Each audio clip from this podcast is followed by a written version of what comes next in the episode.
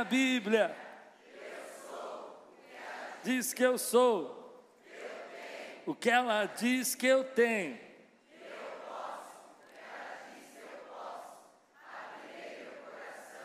Deixarei a palavra de Deus entrar. Serei a mesma. Amém.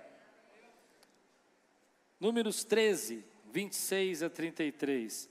Eles, eles então retornaram a Moisés e a Arão e a toda a comunidade de Israel em Cádiz, no deserto de Parã, onde prestaram relatórios a ele e a toda a comunidade de Israel.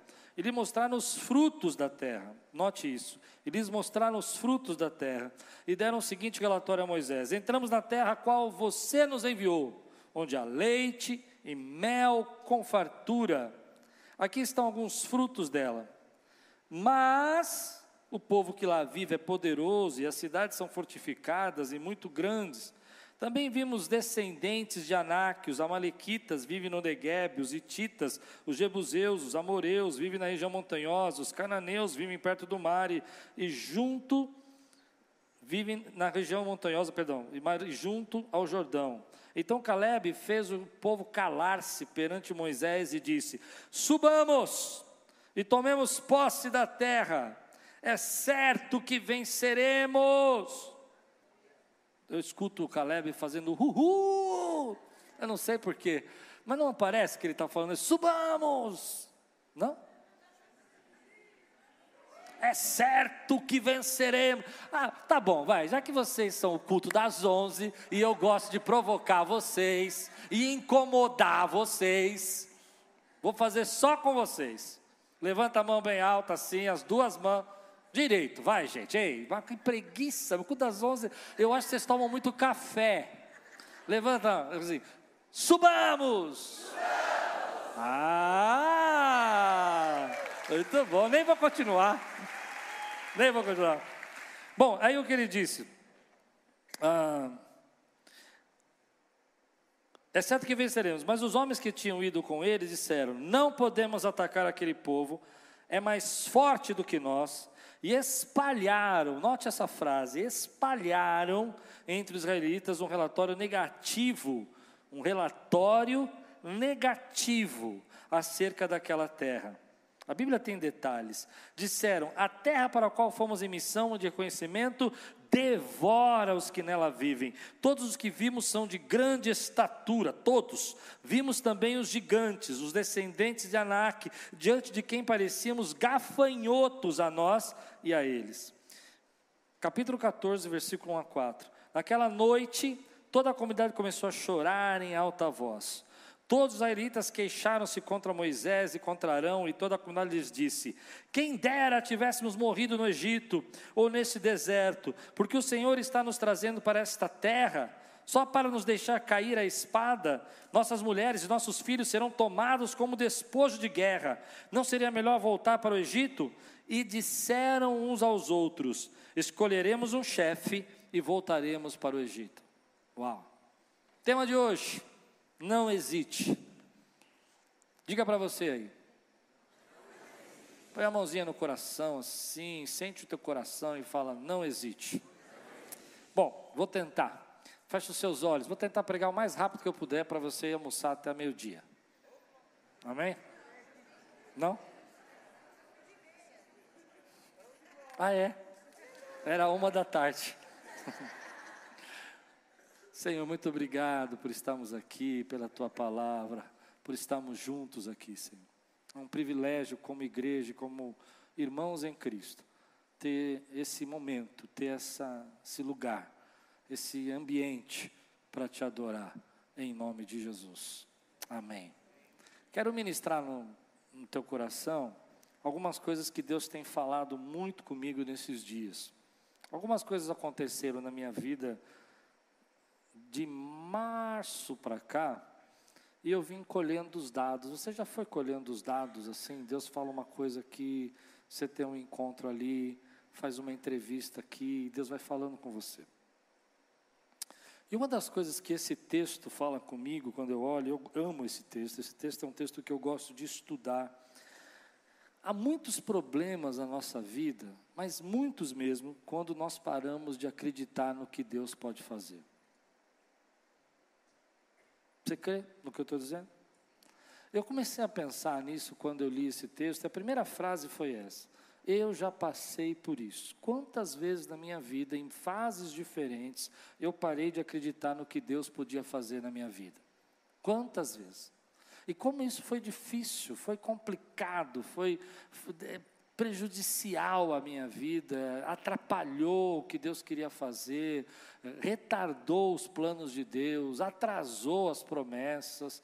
É, uma das coisas que é, torna isso ainda mais problemático quando a gente para de acreditar no que Deus pode fazer, é que o, de, o deserto fica prolongado, a gente fica mais tempo no deserto, porque a gente para de acreditar no que Deus pode fazer. E eu me lembrei de uma história quando eu estava lendo esse texto, que há muitos anos atrás, mas muitos mesmo, eu não sei quantos, mas acredito que mais de 17, 18 anos atrás, tinha um café de pastores aqui na, reunião, na região, e se reunia vários pastores aqui da região, vários pastores conhecidos e outros que não eram tão conhecidos, e eu costumava ir nesse café. Era um café de amigos, mais ou menos 30 pastores só, e um desses desse café estava um amigo, um, um, membro lá, um, um, pastor, que na infância tinha sido uh, líder de jovens na minha igreja onde eu frequentava. E eu me lembro da frase dele. Ele sentado ali, era uma mesa em U, café na mesa, pãozinho, tudo muito gostoso, tudo muito amigos. E ele disse assim: A minha igreja, mas com muita autoridade, está fadada. E eu nunca mais esqueci essa palavra, nem, nem uso para mim hoje, mas eu acho bonito: fadada.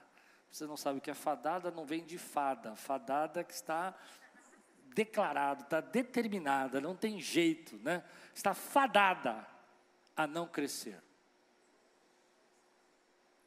E eu estava num momento aqui na Quírios de luta, de dificuldade, um monte de problema acontecendo, a gente precisava expandir, a gente precisava fazer reforma no prédio, não tinha dinheiro. E eu me lembro que quando ele falou essa palavra fadada, aquilo entrou no meu coração como uma seta amarga, azeda, e eu comecei a sentir aquela tristeza e aquela coisa do tipo, ah, realmente é assim mesmo, eu também estou fadado, tem igreja, porque ele continuou falando, né? Tem igrejas que não crescem e tudo mais, e aquilo começou a entrar na minha mente, e aí eu comecei a desacreditar do que Deus poderia fazer nesse lugar me lembrei de outros momentos que eu desacreditei do que Deus poderia fazer. Talvez você tenha alguns momentos da sua vida que você lembra, que você não acreditou que ia conseguir se formar e você depois se formou, você não acreditou que você ia conseguir prosperar em alguma área e você prosperou. E eu comecei a lembrar de vários fatos. Na verdade, o que me chama a atenção a isso, o que me fez pensar nisso, é que essa, essa força, essa ideia de não acreditar no que Deus pode fazer, às vezes ela está sendo gerada no ambiente que a gente vive. O ambiente que a gente vive, ele é propício para isso. Então, aquele, aquele grupo de pastores começou a se tornar um ambiente de murmuração, de lamentação, de puxar para baixo você, de dizer, ah, realmente, a minha também. E muitos desses pastores que estavam nesse café, as igrejas realmente não cresceram. Algumas delas até fecharam. Não é espantoso isso? Não é assustador isso? Graças a Deus eu não fui mais. Aleluia, glória a Deus. Dá glória a Deus aí, senão você não estava aqui. É. Então, o nosso ambiente pode definir o nosso destino. Você crê nisso que eu estou dizendo ou não? Isso parece conversa, mas se você for perceber, nós temos aqui, ó, presta atenção no texto. Nós temos dois jovens aqui, que são Josué e Caleb, empolgados, dizendo: subamos, vamos lá, vamos vencer. Amém? E outros dez que espalharam um relatório, por isso que eu pedi para vocês guardarem essa palavra, um relatório negativo negativo. Deus estava cumprindo promessas e eles estavam espalhando relatório negativo. E isso começou a criar um ambiente de incredulidade, um ambiente de dúvida, um ambiente de medo. Alguns disseram: as nossas esposas vão ser, de, vão ser levadas como despojo, nós vamos perder. E eu quero falar sobre isso. Deus tem falado no meu coração que se nós quisermos viver o que Deus tem para nós, nós precisamos cuidar do nosso ambiente. Deus está formando o um ambiente aqui, e esse ambiente tem que ser um ambiente profético, tem que ser um ambiente que acredita no sobrenatural de Deus. É o ambiente que vai trazer, vai fazer a coisa, o céu se manifestar. E quando eu falo ambiente profético, eu não estou falando de vaticinar o futuro, de, assim diz o Senhor. Para mim, um ambiente profético é quando você está num grupo de gente que está dizendo: essa casa é sua casa, pode vir morar. E você crê que Deus vai morar aí. Você não está apenas cantando, mas você acredita que Ele está fazendo morada na tua vida. O ambiente profético para mim é quando a gente diz: eu creio num Deus que pode curar. Meu Deus cura câncer. Meu Deus cura câncer. Ah, meu irmão, eu sei que tem gente que, que vai passar por luta, tem dificuldades, mas nós estamos criando um ambiente onde estamos dizendo: Deus, aqui o Senhor tem espaço para operar, aqui o Senhor tem espaço para fazer coisas na nossa vida. E às vezes nós não percebemos que nós precisamos cuidar do ambiente onde nós estamos. Então deixa eu contar mais uma história para você. Quando Deus me chamou para ser pastor, eu estava inserido numa igreja, eu não estou falando mal de igreja agora, estou querendo mostrar para você como isso é sério. A igreja que eu estava inserida ah, me conhecia, ah, não acreditava que Deus podia transformar minha vida, não acreditava que eu poderia ser um pastor, e eu fui falar para o meu líder que eu queria ser pastor. E ele fez aquela coisa que você já deve ter vivido em algum momento da sua vida, ele fez. Você não. Porque o ambiente que eu estava inserido não acreditava em transformação, não acreditava que Deus muda a vida das pessoas. Nós precisamos estar envolvidos no ambiente, e eu creio nisso, porque eu creio que Deus nesse lugar liberta pessoas, quebra cativeiro, faz você avançar, faz você prosperar. Então, às vezes, nós estamos vivendo nesse ambiente e não estamos cuidando do ambiente. É, palavras estão chegando, situações estão chegando que estão corrompendo o ambiente. Qual é o ambiente que Deus está criando aqui hoje? Eu creio. Deus está falando comigo, com você, que Ele está nesse lugar, que Ele se manifesta aqui. E às vezes nós começamos a contar testemunhos para você, não para dizer, olha como está acontecendo, mas para abrir os seus olhos para esse ambiente espiritual. Porque se você está envolvido num ambiente de incredulidade, num ambiente de dúvida, num ambiente de medo, no ambiente de, de que você não consegue ver a mão de Deus, você não pode receber nada. Hoje eu estou dizendo para você: me ajude a criar um ambiente profético nesse lugar, me ajude a criar um ambiente, querido, onde as pessoas que chegam nesse lugar, elas possam ver a tua transformação, elas possam ver os milagres que Deus está fazendo na tua vida. Você crê nisso que eu estou dizendo? Então, tem lugares, querido, que a gente entra, que aquele lugar te puxa para baixo. Você tem lugares que você entra que aquele ambiente é tão difícil que você não consegue falar. Algum tempo atrás, eu fui, não foi agora, tá? Mas alguns anos atrás, algum tempo atrás, eu fui pregar numa igreja. E quando eu estava saindo para a igreja, eu tinha preparado uma palavra que eu tenho certeza que aqui a Quírios ia fazer um barulho. E no carro Deus falou para mim: não espere nada. Eu disse: como assim? E Deus falou no meu coração: o ambiente não está preparado. Uau! Porque quando você está num ambiente que ele não está preparado, vou tentar explicar mais ou menos, não tem, não tem reciprocidade. Imagina que você está num dia de festa, você está num dia de alegria, e Deus está te, sabe, trazendo poder e graça sobre sua vida, mas você está numa casa de luto. Você está numa casa de tristeza. O ambiente não está preparado. Então, tem três coisas que vão sabotar esse ambiente que Deus quer preparar, que eu vejo no texto. A primeira delas são, claro, pessoas incrédulas. Pessoas incrédulas não permitem que o ambiente profético se manifeste. Incrédula em que sentido? Geralmente a gente pensa só no espiritual. E a verdade, né, o ambiente profético, esse profético, você entende o que eu quero dizer com profético? Esse ambiente que cria esse lugar onde Deus pode se manifestar, esse lugar onde Deus pode trazer ânimo, esse lugar onde Deus pode empoderar você nas suas promessas. Quantos aqui precisam ser empoderados nas promessas do Senhor na sua vida, meu irmão? A incredulidade tem duas dimensões. Tem gente que não acredita em Deus. Ele não acredita que Deus pode fazer. Note que esses espias não mentiram A terra tinha realmente gigantes. A terra tinha cidades fortificadas. Esses povos que eles citam estavam lá. Mas, embora eles não tenham mentido, eles não agradaram a Deus, porque eles não honraram a Deus. Eles não reconheceram a grandeza de Deus na vida dele.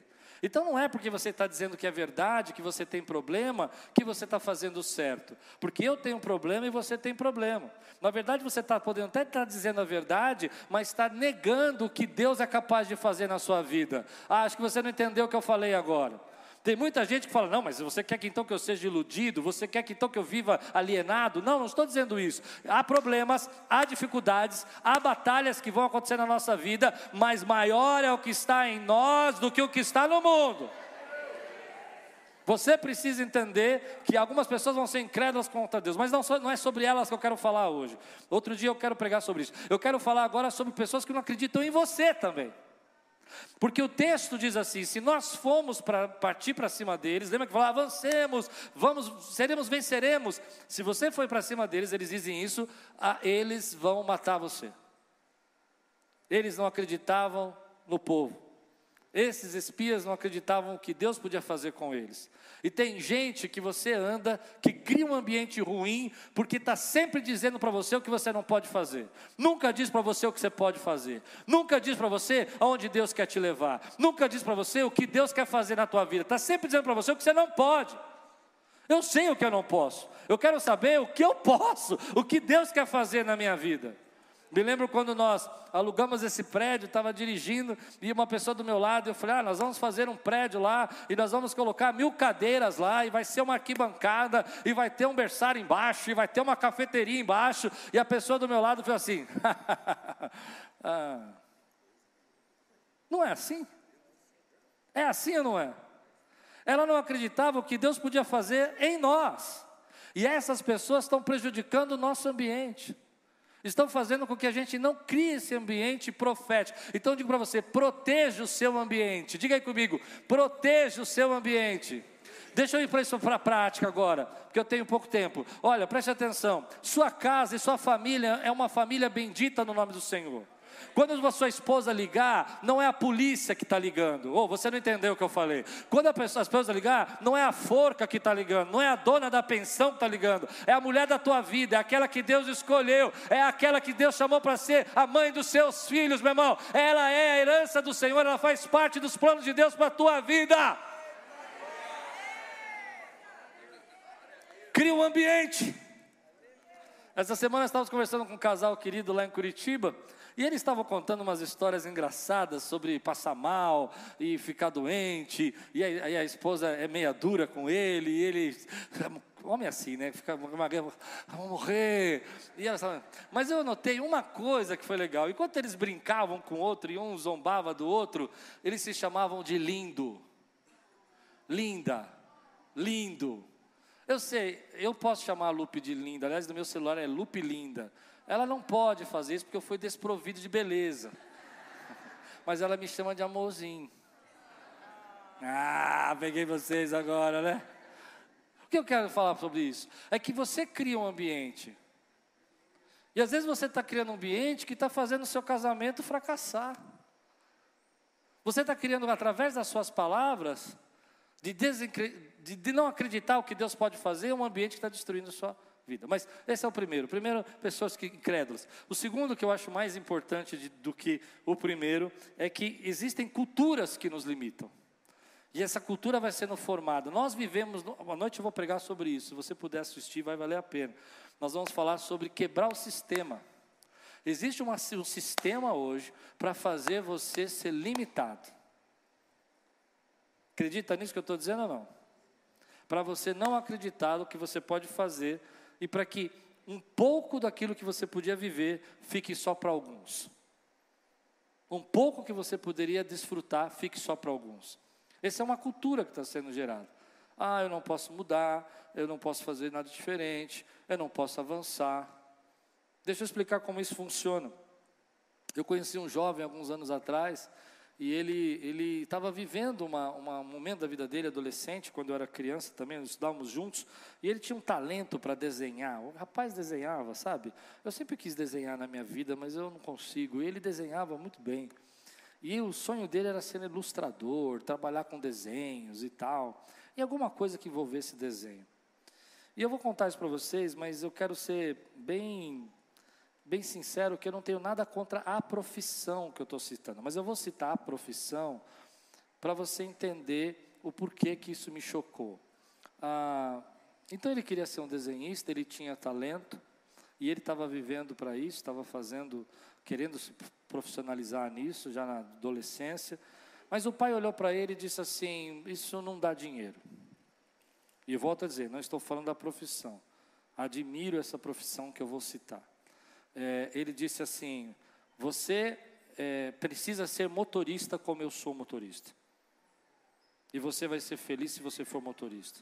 Vou repetir pela terceira e última vez, porque eu sei que tem gente que vai me criticar. Não estou falando da profissão, eu estou falando da cultura. A cultura que está sendo criada. Havia potencial, havia talento, mas não havia uma cultura que permitia crescimento.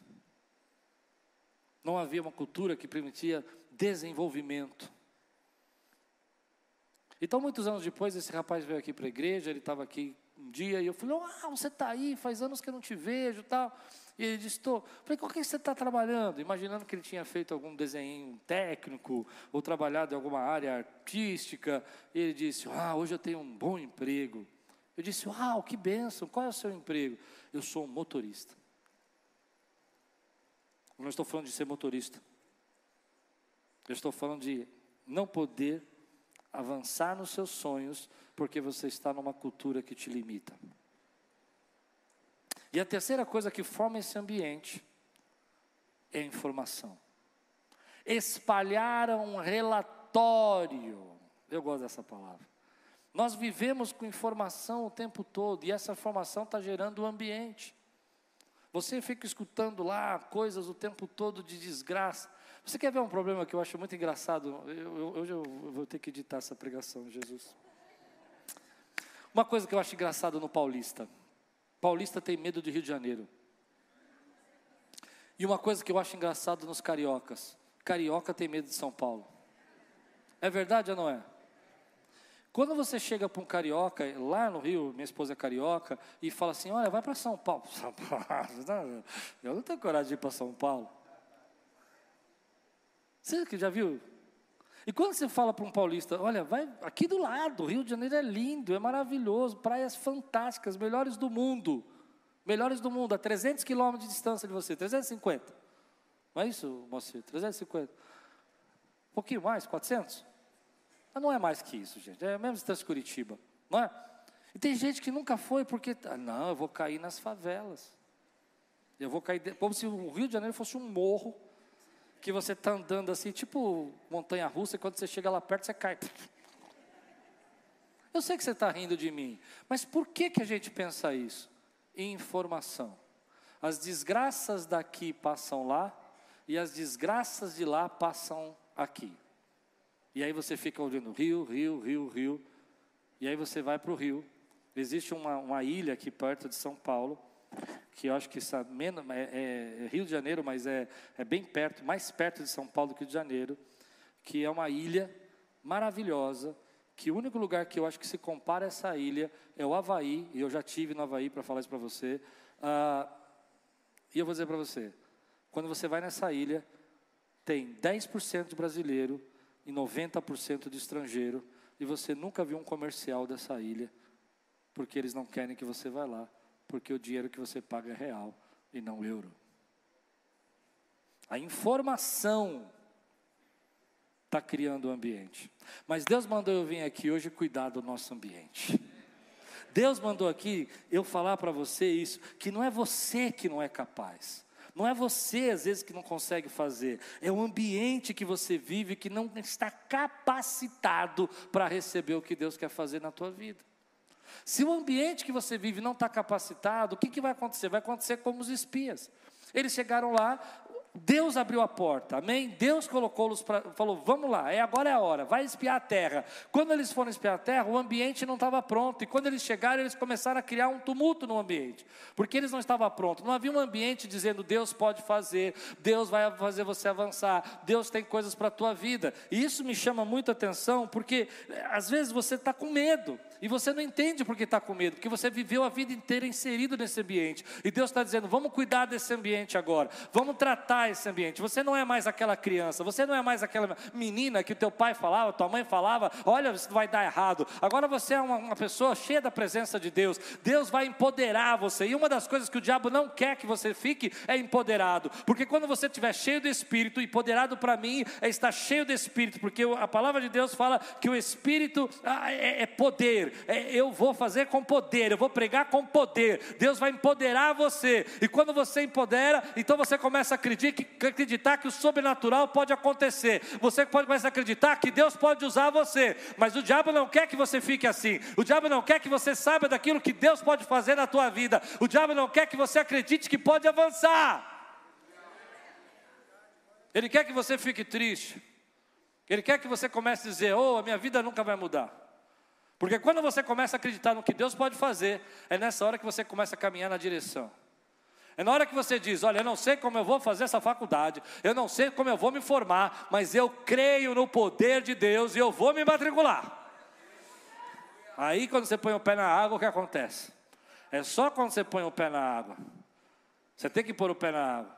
E o inimigo não quer que você faça isso. Então você fica reclamando, você acha que não pode.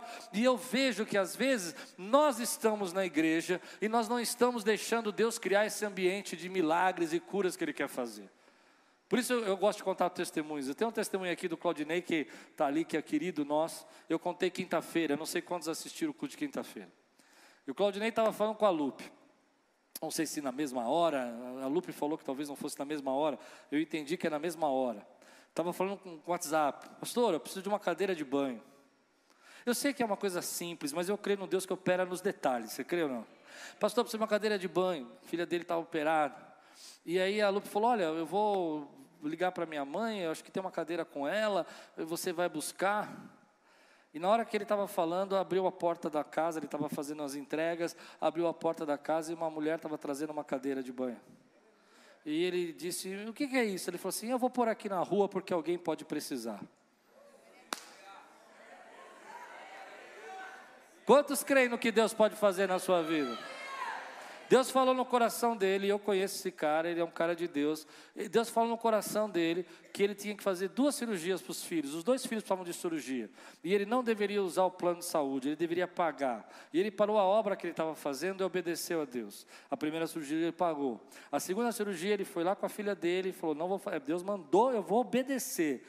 E você não sabe o que aconteceu. O médico não cobrou a segunda cirurgia.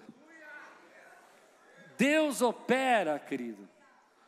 Quando você está nesse ambiente onde você diz, eu creio no que Deus pode fazer, eu confio no que Deus pode fazer, me ajude a criar esse ambiente nesse lugar. Deus está dizendo para nós: precisamos cuidar desse ambiente, precisamos declarar esse ambiente como um ambiente onde Deus opera. Eu quero estar no lugar onde as pessoas acreditam no que Deus pode fazer, eu quero estar no lugar onde Deus reconcilia pessoas, eu quero estar no lugar onde Deus cura pessoas, porque eu creio que Deus sempre fez isso na minha vida e Ele continua fazendo. Eu quero estar no lugar onde as pessoas que chegam chegam, elas vêm como estão, mas elas não ficam como estão, porque aonde Jesus passa, a pessoa precisa ser transformada. Aonde ele está? Aonde ele está? As coisas mudam. As coisas mudam. Eu, eu, eu, eu tenho uma parte dessa pregação que eu estou tentando pregar para vocês há muito tempo, mas eu não vou pregar de novo hoje por causa do tempo. Todas as igrejas que eu estou indo, eu tenho pregado sobre isso, mas eu vou pregar aqui um dia. Mas eu vou agora para uma parte que Deus falou que é mais importante para nós hoje.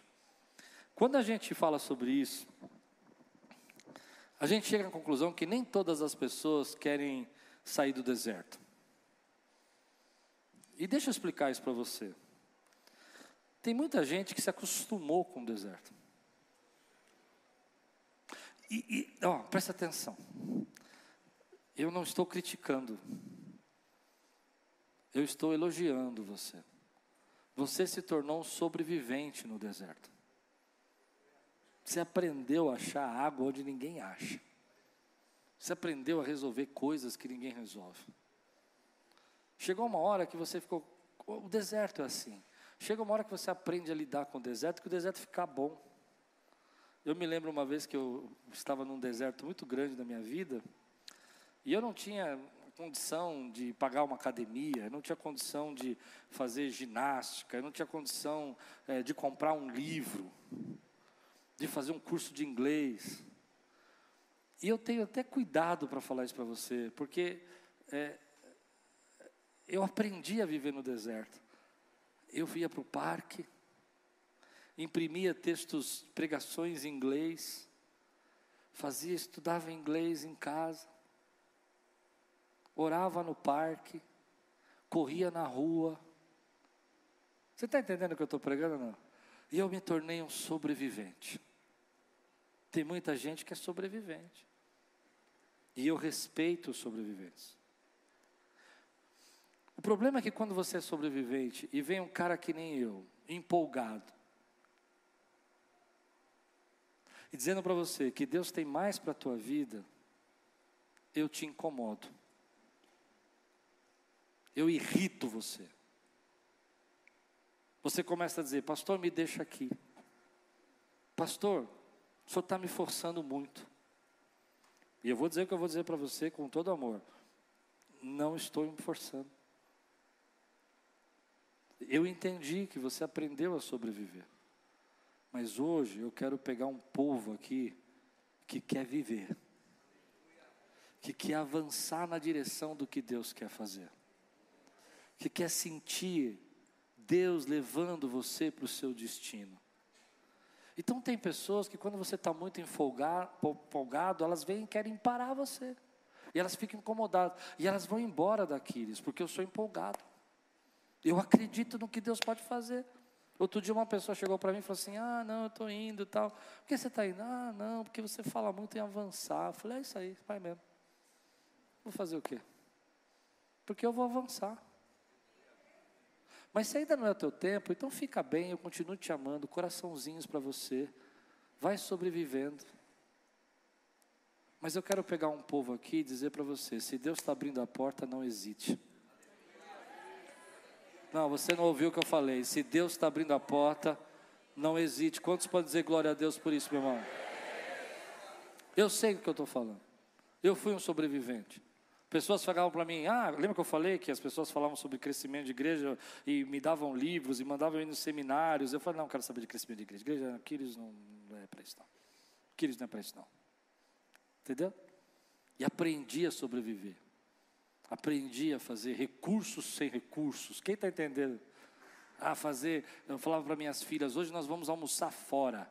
levava ela para o parque público, do lado de casa, comprava, você vai assustar, mas eu comprava quatro linguiças, é, umas 20, não, nem tanto, umas 15, uns 15 coraçãozinhos de frango, carne quando dava, e umas asinhas e fazia um churrascão para elas.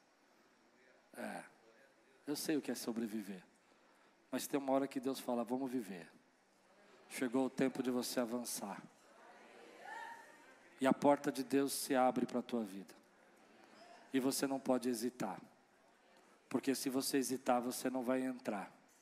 Tem pessoas que não vão gostar de você porque você está empolgado. Tem gente que não vai gostar de você porque você entrou no ritmo do que Deus quer fazer na tua vida. E eles vão querer quebrar o ritmo. É sobre isso que eu quero pregar para vocês outro dia, mas eu vou dar um spoiler. Você sabe que tudo tem um ritmo. Eu tenho falado isso em todas as igrejas que eu vou. E eu quero falar isso um dia para vocês. Mas é uma coisa que eu não falei em nenhuma igreja que eu quero falar para vocês sobre o ritmo. Quando a gente perde o ritmo, como é que isso chama? Arritmia. O diabo quer colocar uma arritmia na igreja, na tua casa, na tua família. Porque quando você está em arritmia, teu coração para de bater no ritmo. E quando você para de bater no ritmo, você não está entendendo nada que eu estou falando ou está entendendo? Você não consegue respirar, você não consegue viver e você morre. Deus está colocando você num ritmo que o diabo não quer que você viva esse ritmo. Porque quando ele tirar você do ritmo e você começar a ficar todo descompassado, você vai começar a morrer. Não vai viver o que Deus tem para a tua vida. Então tem gente que vai tirar a tua empolgação. Para mim, empolgação é movimento, movimento é ritmo, ritmo é o que Deus está fazendo na nossa vida. Proteja o ritmo dessa igreja. Tem gente que não vai gostar quando você falar que Deus fez um milagre na tua vida. Tem gente que não vai gostar quando você começar a falar de Deus para a pessoa. Você falar, eu creio num Deus que muda história. O cara vai falar assim, vai ficar reclamando para você. Tem gente que quando você levantar a mão e falar assim, Deus me visitou. Ai, como Deus te visitou, te visitou, ontem te visitou, hoje, nossa, Deus parece até que vem toda hora na sua casa. Ele habita em mim, ele não vem na minha casa, você não está entendendo. Tem gente que não vai gostar da empolgação. Não vai gostar da empolgação. Porque ele está acostumado, ele aprendeu a sobreviver. Deixa eu contar essa história, meu tempo acabou. Gente, olha, eu, eu, no próximo ceia eu vou me comportar. Ó, escute o que eu vou dizer. Tem duas mulheres, entendam bem o que eu vou falar. Além da Lupe e além das minhas filhas da minha vida. Calma, calma, como assim duas mulheres? Uma chama Lelé e outra chama Lelé. É a Leni e a Letícia. Letícia é minha mãe. Vocês viram uma live que eu fiz com elas? Leni é minha sogra. Duas queridas, fofas, amadas, né? Mas duas me ensinaram duas coisas diferentes. Minha mãe é um sobrevivente. Minha mãe é um sobrevivente. Uma briga do casamento, divórcio, meu pai sai de casa, minha mãe é internada psiquiátrico, remédio desde os 32 anos, remédio na veia, remédio na perna, remédio na cabeça, remédio nos... e está viva. É um sobrevivente. Tomou todo tipo de ampola de calmante que você puder imaginar. Saiu um negócio novo que minha mãe já estava tomando. Oh, glória a Deus. Sobrevivente. Fui visitar essa semana, viram a live? Fofa, reclamando de mim quando era criança. Cláudia era terrível, é verdade. Eu queria muito que minha mãe fosse na igreja comigo. E eu falei, eu sabia que se eu falasse vamos na igreja, ela não ia, porque minha mãe é uma sobrevivente, ela não sai de casa, ela não faz nada, ela não passeia, ela não vai em lugar nenhum. Meu irmão já tentou levá-la a viajar quando mais nova, ela nunca quis. Ela é uma sobrevivente, ela sobreviveu. E eu respeito a minha mãe, respeito a minha mãe que ela é uma sobrevivente, assim como eu respeito você. Amém? Mas eu sabia que a minha mãe para ir na igreja eu tinha um jeito. Eu falei, mãe, só não tem que ir na igreja amanhã que eu vou pregar. E ela disse: Não, não dá. Vai, que senão não vendo a tua casa. Ela quer que vende a casa dela. Só vendo a tua casa se você for na igreja. Ela já levantou, estava escolhendo a roupa um dia antes. Que é uma sobrevivente. Sobrevivente precisa ser empurrado, precisa ser levado, precisa ter um conflito, precisa ter algo maior. Amém? Mas tem a dona Leni. A dona Leni é uma fofa. Quatro vezes já foi para. Quatro? Três vezes, três vezes foi para Israel, se perdeu em Paris. Quando ela foi com a gente para Israel, ela um dia estava andando assim, eu estou olhando assim, lá na frente, uma senhorinha baixinha, andando rápido assim, e todo o grupo aqui, ela lá embaixo. Eu falei, Lu, não é sua mãe lá? Ela falou, é. Eu falei, então vai lá, dona Neni, volta. Não, eu conheço tudo aqui, eu conheço tudo, eu conheço tudo.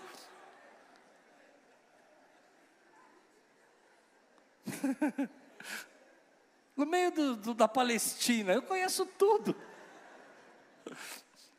Mas eu vou dizer uma coisa para você: se eu tiver que escolher minha velhice, e eu puder escolher, eu quero viver como a dona Lene. Amo minha mãe. Minha mãe sobreviveu, muita luta, muita batalha, precisou sobreviver. Mas eu quero viver. Eu quero fazer as coisas. Quero viver o que Deus tem para mim.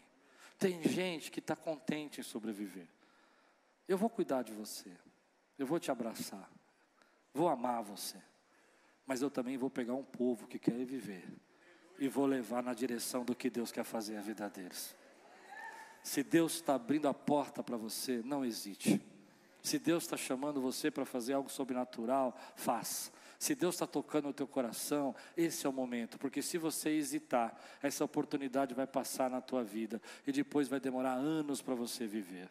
Anos para você viver. Talvez você nunca mais consiga viver a porta que Deus está abrindo para você agora. Esse povo que hesitou, você conhece a história. É uma história triste, mas é uma história que fala para nós. É uma história de sabedoria. Ele hesitou e esse povo não entrou. Vai ser os filhos deles que vão entrar. Eles não conheceram, porque eles hesitaram. Tem coisas que Deus está dizendo para você: esse é o seu momento, essa é a sua hora, faça agora. Entre, perdoe, abrace, reconcilie com seu pai, ame a sua família, pegue os seus netos, jogue para o alto, porque esse é o teu momento. Eu não sei para que eu estou pregando agora, mas eu estou pregando para alguém. Quero ver você, levanta a tua mão. É essa a tua hora. Lembra que a gente tem um monte de problema quando a gente começa a viver incredulidade. Os problemas começam a se aumentar quando a gente começa a duvidar do que Deus pode fazer. Isso é porque às vezes nós estamos inseridos num ambiente que vamos formando esse ambiente que vai nos limitando, vai trazendo incredulidades, vai fazendo você não viver o que Deus tem para você. Precisamos cuidar do nosso ambiente. Precisamos declarar: esse vai ser um ambiente de cura. A minha casa vai ser um ambiente de graça. A minha vida vai ser uma vida de transformar. Eu sei que você não gosta disso. Tem pessoas como eu falei, quem não quer sair do deserto vai ficar muito incomodado agora. Mas eu amo você, fique aí, continue achando poços, continue achando águas e nós vamos te ajudar. Mas preste atenção, tem uma coisa que Deus fala no meu coração: Deus está te chamando para outro nível. Deus está dizendo: já acabou esse tempo aí, já acabou esse deserto na tua vida, é outro nível agora. Eu, eu amo a Lupe, a Lupe olha para mim às vezes, pode falar isso, né? A Lupe olha para mim e fala assim para mim: eu, eu às vezes estou preocupado, eu vou pregar em igrejas grandes, igrejas pequenas não importa, eu não ligo para o tamanho de igreja, isso não faz parte de mim. Eu fico, mas ela fala uma coisa para mim que me anima, ela fala outro nível, é outro nível, vai pregar em outro nível, Deus tem outro nível para você, Deus vai fazer outras coisas na sua vida, Deus vai operar outro nível na sua vida, Deus vai trazer outro tempo para você. Pessoas vão ficar bravas com você porque você está empolgado, pessoas vão dizer para você, nossa, mas agora tudo é Deus, Deus, Deus, Deus, Deus, Deus fez, Deus falou, Deus disse, Deus agiu, Deus abriu, Deus fechou, ai Deus, Deus, não aguento mais, você vai dizer, pode aguentar, porque eu estou em outro nível. Eu estou vivendo o que Deus tem para fazer na minha vida. Eu estou vivendo o sobrenatural de Deus na minha vida. Eu estou vivendo o que Deus quer fazer. Pessoas vão dizer para você: não, não, não, cura, cura, que cura? Deus não cura, já curou. Foi para orando em línguas, blá, blá, blá, blá, blá, blá, blá. Para, para, para, não interessa. Eu vou viver o nível que Deus está me levando. Eu creio que Deus tem algo maior para fazer na minha vida. Eu respeito os sobreviventes. Respeito, respeito. Vou repetir, é sério. Eu respeito minha mãe é uma sobrevivente. 82 anos viva. Sobreviveu. Não sai nem de casa para não morrer. É uma benção. É sério. É sobrevivente. Mas eu admiro. Eu admiro gente que vive. Eu admiro. Eu respeito sobrevivente. Admiro quem vive. Você não entendeu o que eu falei. Eles não entenderam. Eu respeito quem sobrevive, mas admiro quem vive. Ah, você começou a entender o que eu estou dizendo. Eu respeito os sobreviventes. Eles acham água. Eu conheci uma jovem aqui da nossa igreja e ela me ensinou isso. Muito talentosa, muito talentosa. Sobrevivente, sobrevivente. Tirava água do deserto. Fazia um monte de coisa. É, coisa aqui, coisa ali, coisa lá. Nunca vi uma pessoa para ganhar tanta oferta que nem aquela pessoa. Queria ter a unção dela. Sobrevivente não pedia, mas ela tinha um jeito assim que as pessoas ofertavam. Eu falei, meu Deus, né? Aprendeu a tirar água do deserto. Dá para entender isso que eu falei, né? Vamos ver. Um dia, um irmão aqui da igreja, uma empresa grande, quis contratá-la. Falei, uau, chegou o tempo de sair do deserto. E ela foi para a empresa. Ficou um tempinho lá, uns dois meses tal, saiu. Eu falei, o que aconteceu? Não, aquilo não é para mim não. Não é para mim não. Falei, mas era uma carreira, era um negócio grande. Não, não é para mim não é para mim não. Eu estou bem, eu estou fazendo aqui. E aí eu aprendi essa lição. Ela aprendeu a sobreviver no deserto. Deus estava chamando ela para viver, mas ela aprendeu a sobreviver no deserto. Eu não sei você, mas eu não vou hesitar. Eu tenho medo, sou medroso. Ninguém acredita quando eu falo que eu sou medroso, mas eu sou muito medroso. Sou muito medroso. Mas eu aprendi uma coisa: vai com medo mesmo. Vai com medo mesmo. Porque é melhor eu chegar em casa e falar para você que eu tentei e não deu certo, do que eu ficar pensando pro resto da vida o que aconteceria se tivesse dado. Quer saber se você é um sobrevivente? Eu vou te explicar. A empolgação te incomoda? Dizer que Deus pode fazer te irrita? Falar que Deus tem coisas maiores para você te deixa agitado na cadeira, é porque você é um sobrevivente. Agora, se você está dizendo aí, não, Deus, eu estou pronto, quero viver o sobrenatural, quero ver o teu poder derramado na minha vida. Ah, eu não sei se existe isso, vou ser sincero, mas se tem um tipo de língua e tem outro, eu quero receber outro hoje. Eu já oro um, eu quero falar em outro. eu não sei como é que funciona isso com Deus, mas eu quero viver o sobrenatural de Deus na minha vida. Se você está pronto para avançar, a porta está aberta, esse é o momento. Cuide da cultura, proteja o ritmo, não deixe as pessoas pararem a sua empolgação. Creia no que Deus pode fazer. Abre o teu coração, querido, deixa a palavra de Deus entrar. Viva o que Deus está falando para você viver. Não hesite. Esse é o seu momento. Se Deus está falando com você, fica de pé no teu lugar. Só com aqueles que Deus está falando. Só com aqueles que não. Sobreviventes podem ficar sentados. Nós vamos amar vocês. Aliás, eu convido você que é um sobrevivente. Te dou um. Como eu disse, eu te respeito. Passa na cafeteria, pega um chocolate quente, meu nome. Eu estou te dando porque você lutou muito. Não, mas se você está de pé, você não é mais. É só para ver se você vai trocar a tua primogenitura por um chocolate quente. Eita Deus, hoje eu estou rasgado, né? Quantos aqui estão prontos para avançar? Levante a mão aqui, querido. Fale bem alto para você mesmo, só para você mesmo ouvir, mas fale bem alto. Não hesite. A porta está aberta. Dá um brado aqui, dá um glória a Deus nesse lugar, meu irmão. Aleluia. Olá, meu amigo, meu irmão. É, fico feliz de você ter assistido essa pregação. É uma bênção ter você no nosso canal. Queria lembrar você para participar e receber mais mensagens como essa, a fim de que o Google possa entregar para você as nossas mensagens. É só você se inscrever no nosso canal e ativar o sininho. Isso vai mostrar para ele que, para o Google, que é relevante a mensagem e vai nos ajudar a fazer o nosso canal crescer. Se você puder fazer isso por nós, nós agradecemos muito. Deus abençoe sua vida e espero muito que essa mensagem tenha falado com você.